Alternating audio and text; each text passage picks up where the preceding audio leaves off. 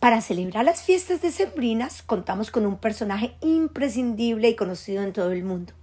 Se trata de Santa Claus, Papá Noel o San Nicolás. La leyenda de Santa Claus nació en el folclore europeo. En Inglaterra existía Father Christmas, que vestía de verde y era un hombre afable que disfrutaba de la buena comida y la bebida. En Francia se habla de Père Noël o Papá Noel, que significa Padre Navidad.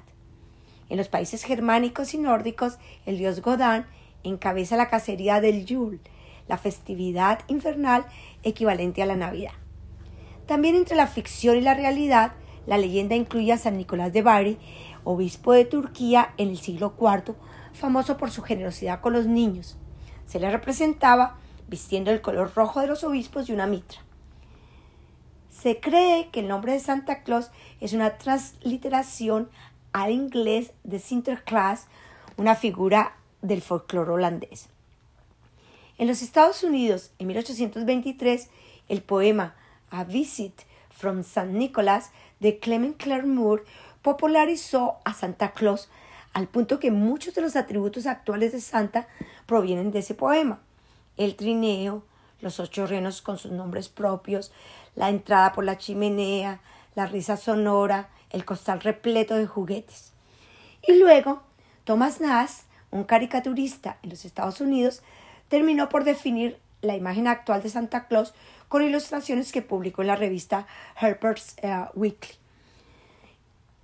En 1931, el ilustrador Haddon Sandblum creó una imagen de Santa Claus para Coca-Cola, basada en el mismo poema, que se convirtió en la representación popular que hoy está grabada en el imaginario colectivo, que ha sido usada hasta el cansancio en películas, canciones, publicidad, televisión y libros para niños.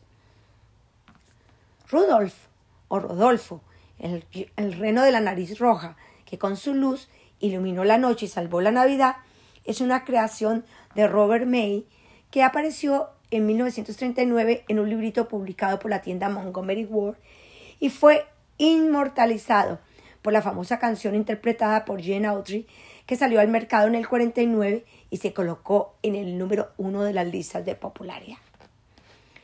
Este año, muchas organizaciones coordinaron que los niños del mundo y Santa en el Polo Norte se conectaran online, participando en las medidas de bioseguridad, porque todos queremos y esperamos el importantísimo regalo de la salud.